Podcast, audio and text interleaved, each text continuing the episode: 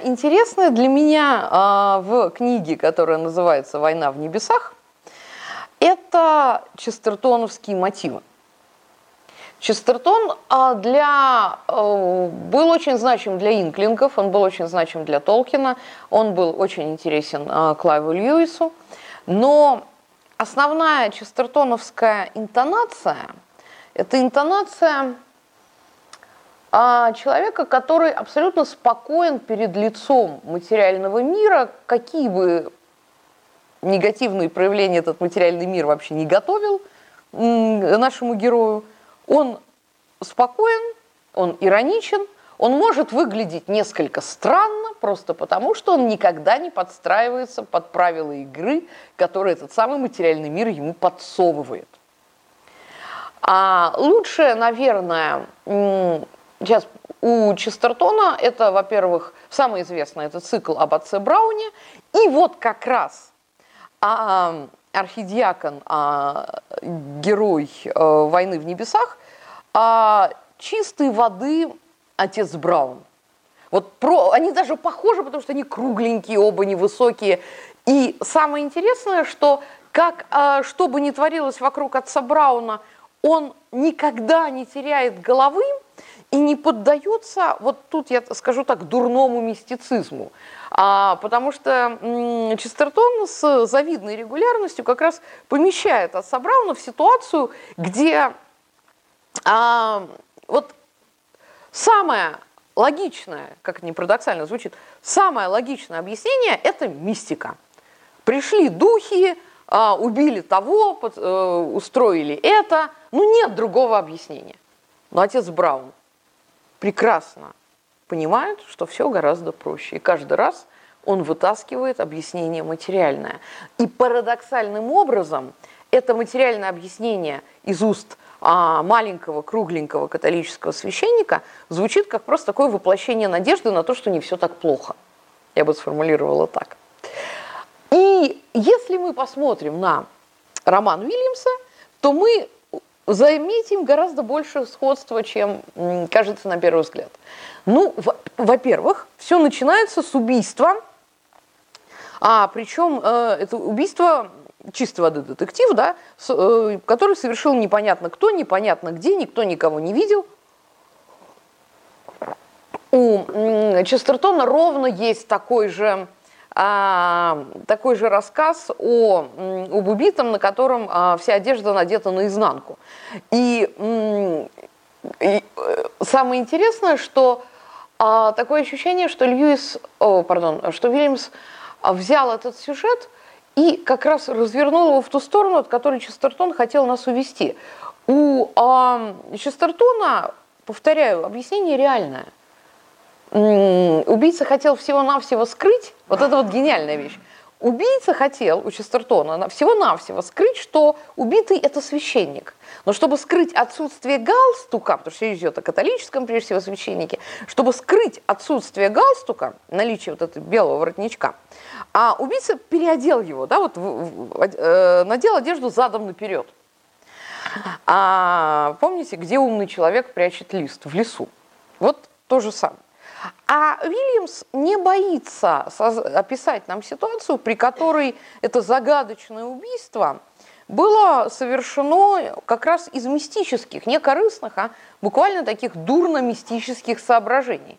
Мало, но единственный, сразу будет спойлер, э, самое интересное, что а, убийца как раз никак не скрывается. Это бывший владелец всего издательского дома, который мучает э, своего сына, приблизительно так, как э, мучили э, призраки своих родных у Клайва Льюиса в расторжении брака. То есть он мучает, что-то этого получает удовольствие, доводит э, собственного сына, и как бы, а почему нет, а что, интересно же.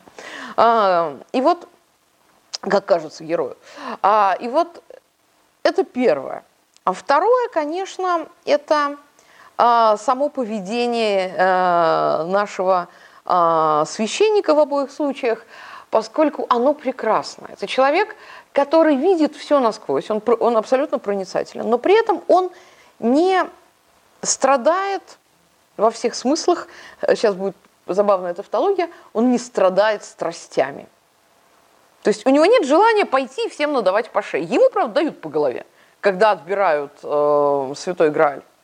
А у него этого желания нет. Но не потому, что он беспомощный, а потому что его внутренняя сила неизмеримо превосходит все остальное. И ему не нужно бежать и пытаться материальными методами восстановить справедливость. Он находится на таком уровне, если говорить таким светским языком, внутренней гармонии, что никакие дополнительные средства ему просто не нужны. В отличие от а э, дурных чернокнижников и эзотериков, опять же, дурных, которые кишат вокруг него. А, и э, в качестве духоподъемного отрывка а, я хочу привести как раз очень по интонации честертоновский, потому что, значит, э, что нам описано в этом кусочке? Есть Грегори, вот тот самый убийца, который городит а, скверное действие на скверное действие, в надежде, что вот сейчас он обретет некую универсальную власть. А у нас есть э, э, полковник, э, который э, абсолютно подчиняется э, любым проявлениям э, светской власти и светских условностей, с одной стороны – а, а с другой стороны, у нас э, есть замечательный издатель, очень ироничный, очень чистотоновский герой. У нас есть архидиакон, и у нас есть герцог. Опять же, такое ощущение, что, э, что издатель, что герцог просто сошли с, э, со страниц перелетного кабака. Правда? Вот очень похоже. А вот перелетный кабак это мастрит, это обязательно честертоновский. А, и вот это все каким-то уникальным образом закручено вокруг невероятно важного вопроса, что есть Святой Грааль, и самое главное, что будет, если Святой Грааль найдется в маленькой английской церквушке. А, абсурд. Вот этот знаменитый честертоновский абсурд, который заметнее всего в а, романе маленьком «Человек, который был четвергом», который носит под заголовок «Страшный сон», то есть фантасмагория, а вот этот абсурд э, в первом романе Уильямса, он очень позитивен. А давайте вот э, два момента. Первое. А, у архидиакона похищена чаша святого Грааля. А он отправляется даже не вернуть ее, он говорит, что взглянуть на него. Но а, вот эта связь с одним из важнейших переживаний – а, для а, англиканина, для, для католика, она настолько сильна, что э, все происходит следующим образом. А, чаша и человек, чаша и человек узнали друг друга, они встретились, и всей душой приняв и признав происшедшее, архидиакон с неожиданной прытью метнулся к выходу. Остальные пришли в движение несколько мгновений э, спустя. Ни один из них не видел, ничего не увидел. Лишь Кеннет, сотрудник издательства, заметил мимолетное движение, которым архидиакон схватил чашу. Но они услышали, как он бежит, и кинулись в догонку. Ближе всего к выходу стоял Кеннет, ну и он среагировал только после того, как священник прошмыгнул мимо него. Архидиакон, привыкший преодолевать заборы и живые изгороди, мчался по дорожке. А вот Грегори с полковником на первых же шагах сбили дыхание – Э, Грегори звал на бегу Лединга. Это наемник, который как раз когда-то недавно стукнул э, по голове архидиакона, отбирая чашу. Полковник, священник. Только молодой и длинноногий Кеннет нагнал беглеца на полпути к воротам. До сих пор он не знал, чью сторону занимает в этой истории. Но, поравнявшись с архидиаконом, вдруг с непреложной ясностью понял, прав он или нет, никакие силы на свете не заставят его остановить этого симпатичного человека или помешать ему. Приняв решение, он сразу повеселел, в несколько прыжков достиг ворот, распахнул их и, подскочив к, подскочил к машине герцога и открыл дверцу. Герцог, сидя за рулем, писал стихи. Картина, картина! Вот просто представьте себе картину. А архидиакон хватает чашу и, преодолевая препятствие, бежит к воротам. А ему открывают дверцу, а в машине герцог пишет стихи. Вот просто картина. А, Э, значит, констебль неподалеку просто спал на солнышке. Но герцог, размышляя над очередной рифмой, смотрел в сторону ворот и приготовился встретить гостей еще до того, как вопли полковника вырвались в сны констебля. Едва архидиакон добежал до машины, Кеннет оказался рядом с водителем, захлопнул дверцу и крикнул «Гоните вовсю!». Констебль, пробужденный криками «Паттенхем!», резко выпрямился и увидел начальника, спешащего к воротам. «Останови его, Паттенхем!» – орал тот. Ошарашенный полицейский завертел головой. Вот машина герцога. На заднем сидении архидиакон. На переднем, рядом с его светлостью, молодой редактор из Лондона. Машина тронулась. Кого же останавливать? Не герцога же. Правда, по дорожке впереди полковника бежал Грегори Персимонс, вот тот самый а, начинающий черный маг, крайне противная фигура. Он как раз появился из-за поворота. Констебль, недолго думая, бросился ему на перерез и поймал. «Да не меня, обезьяна чертова!» — рявкнул на него Грегори. «Машину держи, бабуин, машину!» — сипел подоспевший полковник. «Задержать архидиакона!» Констебл бросил Грегори и кинулся в догонку за машиной. Мне кажется, это надо снимать.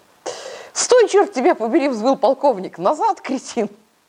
Совершенно сбитый с толку констебль вернулся на место. Грегори и полковник, отпихивая друг друга, рвались в машину. «Гони как черт!» — крикнул полковник констеблю. «Может, еще поймаем?» «Герцога, сэр?» Переспросил на всякий случай ошалевший констебль.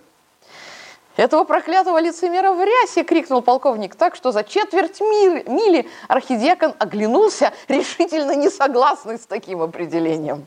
«Я его сана лишу!» – бесновался полковник. «За решетку упеку!» «Да поезжайте вы, наконец», – сказал Грегори, с неудовольствием глядя на констебля, и тот поехал. По английским дорогам уносился прочь Грааль. Охраняли его герцог, архидиакон и редактор. А гнались за ними владелец поместья, начальник полиции и совершенно выбитый из колеи полицейский. Наверное, это нравилось ангелам на небесах. Ну, ну, а? Ну, хочется мне задать риторический вопрос. Ну, не прекрасно ли? Дальше еще лучше. А во всяком случае, герцогу это нравилось. Спустя 2-3 минуты он осведомился у Морнингтона, это как раз наш редактор. Я полагаю, вы знаете, что мы делаем? Мы спасаем Святой Грааль, ответил э, Морнингтон. Ланселот, Пелес и Пеленор. Нет, я перепутал, прошу прощения.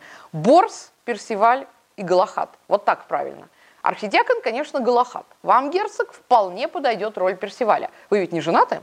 Ну, а мне останется сэр Борс. Правда, я тоже не женат, а у Борса, помнится, была семья. Впрочем, это не важно. С вами-то понятно, вы поэты, никем, кроме Персиваля, быть не можете. А Борс был простым работягой, вроде меня. Так что вперед, вперед в Сарос, крикнул Морнингтон и, повернувшись к преследовавшей машине, еще раз прокричал. В Сарос, встретимся в Карбонике. Это не, не совсем корректный перевод. Карбиник, замок, где считается, как считается, в какой-то момент хранился Святой Грааль.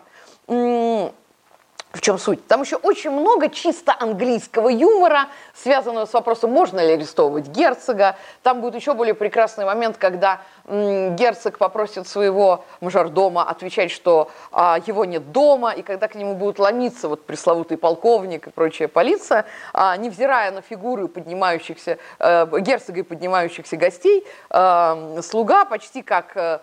Э, у а, Вудхауса да, будет достойно отвечать, что нет, никого нет дома. Просили передать, что никого нет дома. В общем, это, это прекрасно, это правда прекрасно, это все э, колоссальное удовольствие. Но вернемся к Святому Граалю.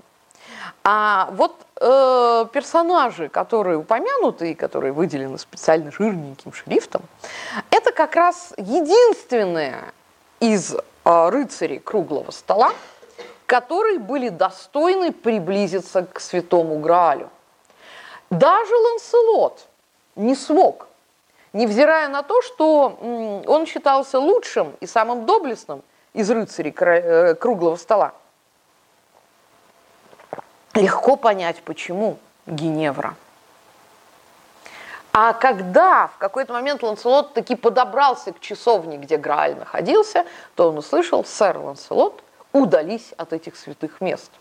То есть ему не дано было не то, чтобы приблизиться, лицезреть его, он просто сразу впадал, как, как мы сказали современным языком, в летаргический сон. Тогда как его сын Галахат, напротив, а, мог, мог обрести Святой Грааль. Я иногда, когда обсуждаю со студентами, что есть в культуре Святой Грааль, как его понимают, а люблю задавать вопрос, а где его можно увидеть. Ну и там начинается куча версий. Иногда Э, студенты складывают 2 и 2 и соображают, что, по сути дела, а, между чашей причастия и Святым Граалем есть большое сходство. Собственно, наш а, архидиакон как раз постоянно об этом размышляет в этой книге. А следующий момент, который а, нас интересует, это а почему так важны эти три фигуры в артурианском цикле, что с ними происходит и почему вообще Грааль интересен? Ответ. Потому что, не просто потому, что Святой Грааль там для самых достойных, а самое интересное, потому что поиск Грааля уже трансформирует тех, кто его ищет. То есть, если вы вдруг отправляетесь на поиски Грааля, то знайте, вы неизбежно изменитесь. Это основной момент – а, то есть не думайте, что вы вернетесь такими же. Сами поиски – это уже, как сказать, это очень важный шаг. То есть если вы собираетесь что-то обрести, это значит, что вы обязательно потеряете себя старого, себя как бы прежнего, а найдете какого-то другого, скорее всего, по крайней мере. А об этом можно прочитать действительно самое интересное у сэра Томаса Мэллори в а, книге «Смерть Артура», а, как минимум. А, в пересказах лучше не читать на самом деле. А чтобы вы в этом убедились, будет еще один. Ой, кусочек, сейчас. Вот. Как раз. Не буду целиком вас мучить, но все-таки некоторые моменты. А полностью это называется «Повесть о святом Граале» в кратком изводе с французского языка, какова есть повесть, трактующая о самом истинном и самом священном, что есть на этом свете – а, и как раз э, Мэлори описывает, как три рыцаря получают возможность лицезреть Святой Грааль и как бы быть включенными вот в это духовное переживание. Причем очень важно, что э, вот эта деталь, э, тут сильно э, задрожал сэр Галахат, это трепетала смертная плоть которой открывались божественные явления. А, и э, один как раз из участников этого служения – это Иосиф Аримофейский. А Иосиф Аримофейский очень интересная фигура, как раз один из хранителей Святого Граля. И сейчас я объясню, как связан Иосиф Аримофейский и маленькая церквушечка, э, в которой хранился Святой Грааль. Это а, та деталь, которую Вильямс как бы не считает нужным развивать, как, каким образом Святой Грааль мог оказаться в Англии. Элементарно. По одной из версий, тут вообще как бы история разделяется, но по одной из версий. Все очень просто. А, Иосиф Аримофейский, а, тот самый, который уступил а, свое собственное место для погребения – а чтобы, да, там был погребен в тот момент, чтобы тело Иисуса там было погребено. Иосиф Римофийский, видимо, тот самый, э, в доме которого как раз проходила тайная вечеря. И, наконец, а, видимо, э, Иосиф Римофийский тот самый, а, кто стал хранителем вот этой чаши, из которой ел Иисус, а, и, э, видимо, в которую э, собрали его кровь. Но, если мы помним, между э, несколькими финальными, последующими событиями Евангелия, там большие временные промежутки. И, судя по всему, наверное, я здесь подхожу просто как культуролог и Могу только мыслить, что, видимо, какие-то ученики и последователи, не беру апостолов, но да, ученики и последователи, а, были потрясены таким финалом и хотели просто покинуть э, Иерусалим и вообще Иудею, чтобы как-то спастись от возможного преследования со стороны римских властей. Что мог сделать состоятельный, осторожный, а честный и порядочный человек? Как, я, как однажды выразились мои студенты, свалить подальше. А куда он мог свалить? Куда он мог уехать? На самый край Римской империи, да, если выпало в империи родиться, лучше жить в глухой провинции у моря. Ему нужна была мега глухая провинция, но при этом более или менее э, условно цивилизованная. Пожалуйста, Англия, э, самое что ни на есть глухая провинция Британия. Римские легионы э, там уже сто... еще стояли, но это в любом случае было место крайне далекое от политического центра, говоря современным языком. И если мы принимаем в качестве основы нашей гипотезы, что именно у Иосифа Римофийского была чаша Грааля, то он ее, естественно, забирает с собой, уезжая в глухую провинцию. Почему нет? Дальше по э, разным версиям. Э, Грааль хранился в Гластенбери, но, опять же, мы помним, что когда начались гонения на монастыри, и, опять же, мы вспоминаем Кромвеля и так далее, и так далее, кто мешал а, одному из монахов просто увести оттуда? Грааль спрятать в какой-то глубинке, в какой-то вот... Тем более, тем более. Но тут есть еще, еще один, а, тем более, что а, Вильямс предлагает другую версию, что в Гластенберийском аббатстве Грааль и не хранился, а хранился он как раз в римском лагере, потому что деревушка имеет два названия – английское и римское, латинское. Так что идея безукоризненна. Почему бы и нет? Что мешает римскому, а, что мешает Граалю храниться именно там?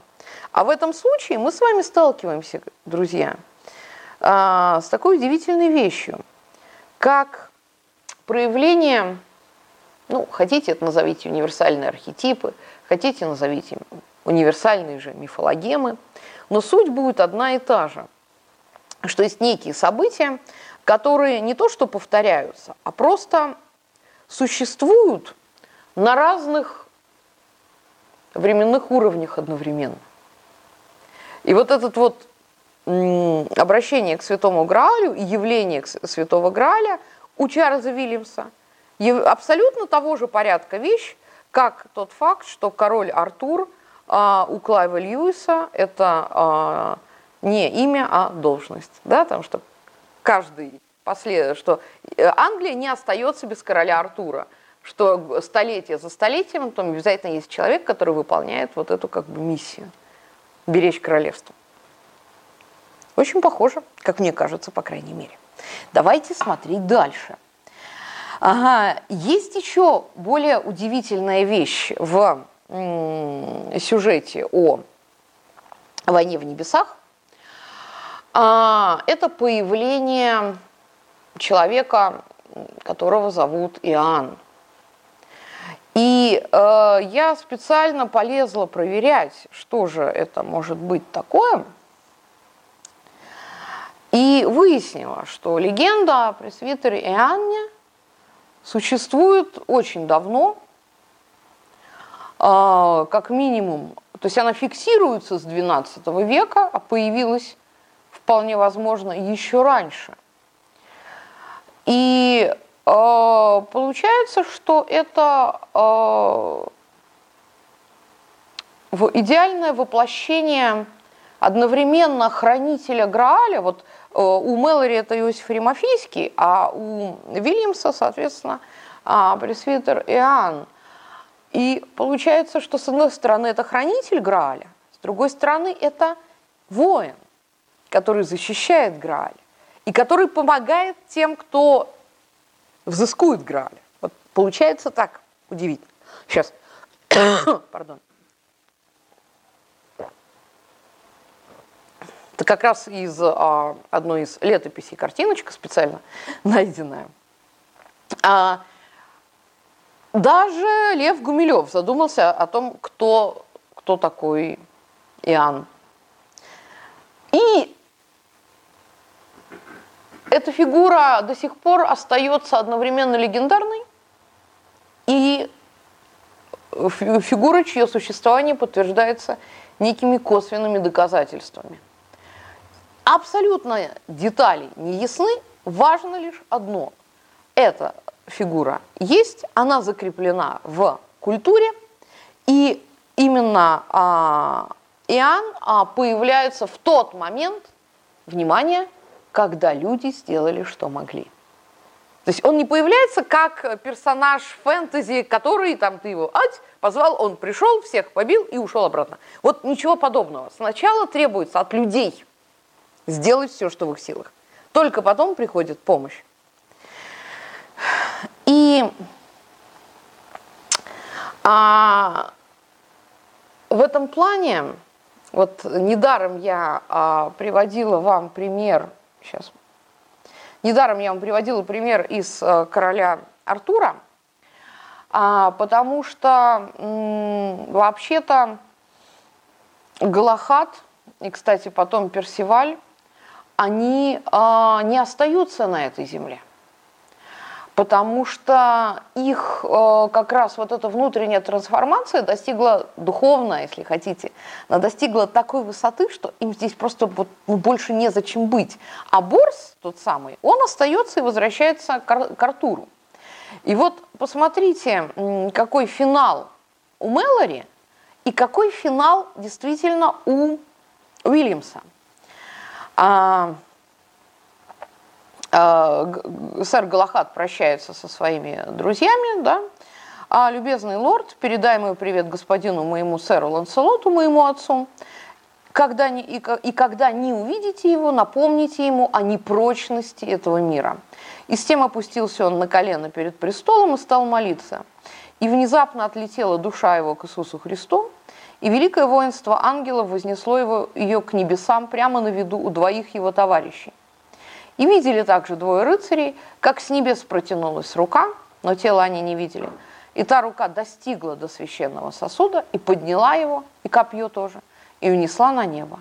С тех пор не было больше на земле человека, который мог бы сказать, что видел святой Грааль. Вот так у Мэлори. Теперь посмотрим, как у э, Вильямса. Отрывок, да, а божественный свет, сопровождавший явленное творение, облекал и его сияющей ризой. За его спиной, Пресвятая Анна, снова проступили очертания обычной деревенской церкви, молчание пришло на смену летящей музыки, звучавшей, пока длилось видение. В самом сердце тишины звучал его голос, словно он звал кого-то по имени. А архидиакон встал, прошел и повернулся к троим своим сегодняшним прихожанам. Он улыбнулся им, прощально взмахнул рукой и пошел к алтарю. А, и архидиакон подошел к ступеням алтаря, но едва ступив на первую из них, мягко опустился на пол.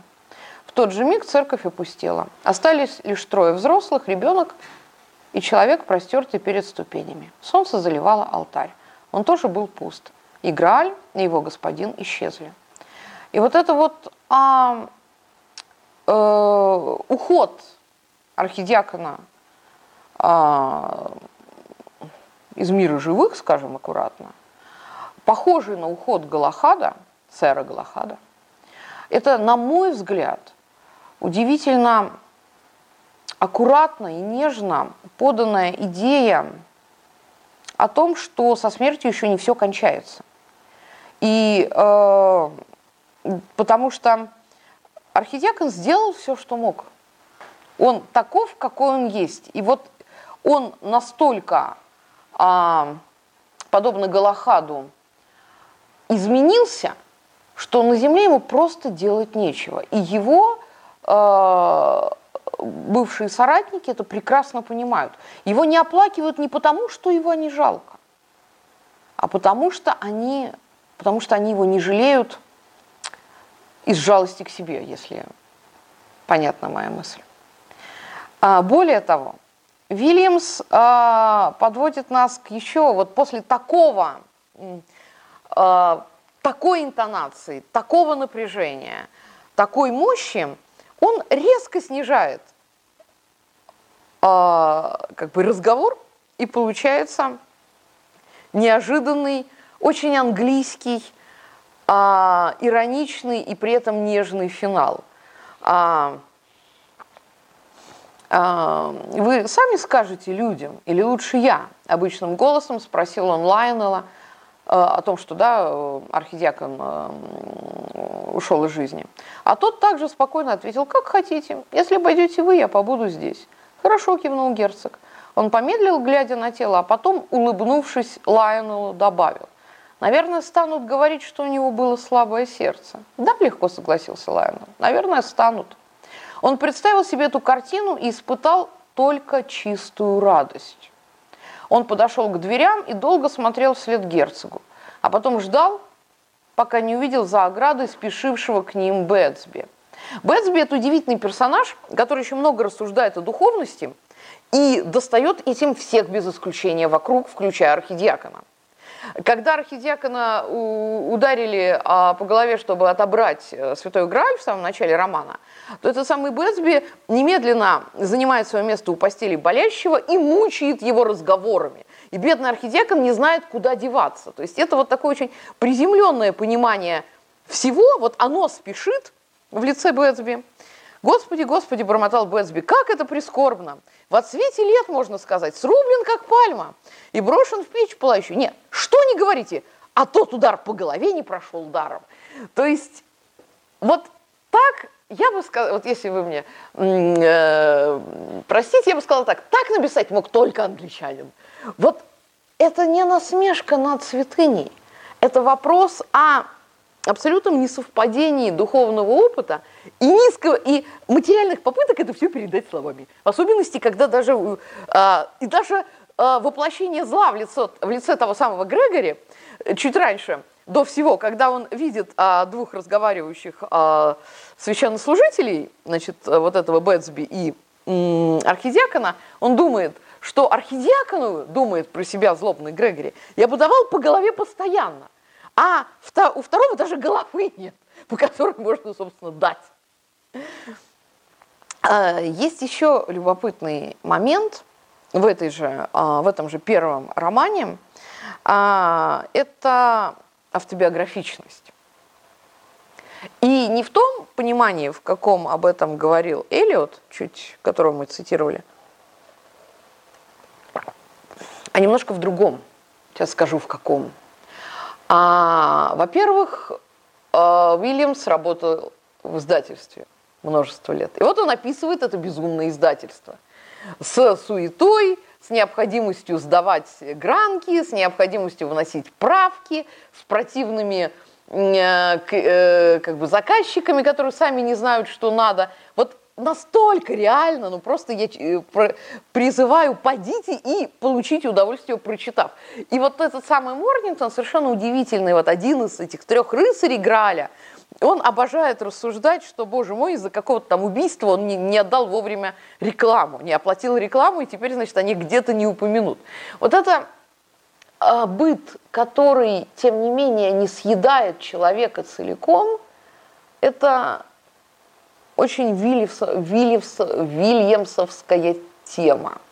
И я рекомендую эту книгу для тех, кого быт как раз заедает. Просто вот очень хорошо включиться и понять, что, ну, в общем, многим-то сложно. Вопрос как бы в том, как мы выбираем к этому относиться. А, и э, второй момент – это переживание уже не редактора, а вот как раз Лайонела. Лайонел фигура очень интересная – а с одной стороны, это такой классический зашуганный клерк. Если бы мы говорили современном, на современном жаргоне, я бы э, рискнула заявить, что это офисный планктон. Потому что если Морнингтон – это человек с чувством юмора, которого вообще не сломать, тому-то он и рыцарь Грааля вообще-то, то у Лайонела чувства юмора нет никакого. А у него вообще нет никакого сопротивления а, материальному как сказать аккуратно-то, материальному унынию. Вот, вот материальный мир его давит и практически задавил. А Лайнел находится в состоянии такой неприходящей истерики, учитывая, что именно под его столом обнаружили труп. А он боится всего. И при этом это человек, который как бы совершенно к злу не склонен, но живется ему очень сложно. И Вильямс огромный молодец, потому что он дает очень важный разговор. И снова и снова я буду напоминать, что, по крайней мере, для меня и книги Клайва Льюиса, и вот э, такие э, книги Чарльза Вильямса, это еще и очень мощный источник такой духовной поддержки на самом деле. А, мне кажется, они все были психологами внутри. Смотрите, а, два отрывка. Во-первых, о том, а, что такое церковь с точки зрения обычного человека. А одна из героинь говорит, обращаясь как раз к пресвитеру Иоанну, а мы входим в церковь, мы ходим в церковь реже, чем надо. Но ведь это средство, отвечал ее собеседник, одно из средств. Наверное, самое лучшее почти для всех, а для некоторых и вовсе единственное. Не скажу, что оно так уж важно, но средства либо есть, либо нет – если вы ими не пользуетесь, не стоит из-за этого горевать. Если они вам нужны, не стоит пренебрегать ими. А что касается а, разговора Лайнела с Иоанном, это отдельный момент.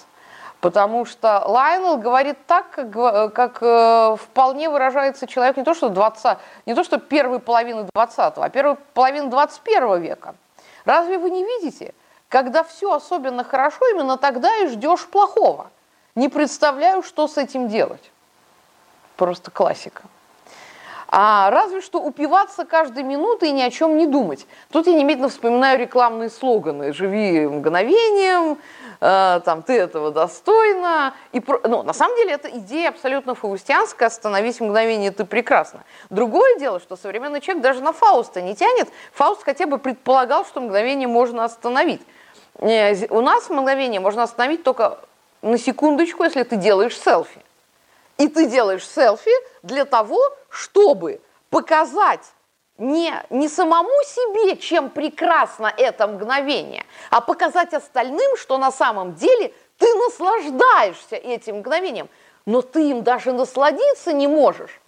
Потому что селфи так устроено. Когда человек сам себя фотографирует, он, видите ли, находится в большом напряжении – он должен осознавать, он должен не чувствовать радость от того, что вокруг красиво, или вокруг друзья, или, или у него все хорошо. Он не об этом думает. Ему надо делать то, что а, а, англоязычные наши коллеги называют duck face. Тогда, да, да, да, утя, утя. Надо делать утю. Я даже сейчас у меня, я смеюсь, у меня губы так не сложатся. Вот, а, а вот как надо сложить, чтобы это было правильное селфи. Слушайте, ну, друзья мои, это, это э, мы в этом случае хуже Фауста. Фауст хотел хотя бы насладиться, а мы заняты тем, что делаем duck face, а это большое усилие, знаете ли. А, и, ну, если честно, так Фауст тоже не насладился ничем. Не дайте мне уйти слишком далеко по этой гиперссылке, но деваться некуда. Сейчас я поясню, в чем дело. Сейчас, э, в периоде Пастернака, как там у нас а, сначала едва и миг отдельный возвеличив, кричав, вскричав мгновение по времени, все кончено, я твоя добыча и так далее. Но что происходит с Фаустом? Он же накрутил себе будущий, слушайте, 18 век, 19 ничего подобного, 21 Фауст накрутил себе, он напридумывал будущие успехи, которых не просто нет, а которых вообще никогда не было. Никогда не было у Фауста успехов, потому что он придумал – а вот этот мир, который наступит, а, вообще-то мир там ужасен, который себе придумывает Фауст. Миллионы я стяну сюда, да, я жизнь их не обезопашу, но благодатностью труда и вольной волей украшу. Да, это, это Фауст у нас распоряжается жизнями других. Вообще-то же умница, такая, такой молодец. Как там, лишь тот, кем бой за, лишь тот, кем бой за жизнь изведан – жизнь и свободу заслужил. В периоде Холодковского лишь тот достоин, достоин, елки-палки, жизни и свободы, кто каждый день за них идет на бой. Я задаю вопрос, а, а с чего это Фауст решил, что это ему, у него есть право даровать кому-то жизнь и свободу? Он себе, пардон, кем возомнил, хочется задать мне вопрос. Так вот, после вот этой пламенной речи, а, обрисовав то, что никогда не случится, а, Фауст заявляет, внимание, и это торжество, предвосхищая, я высший миг сейчас переживаю.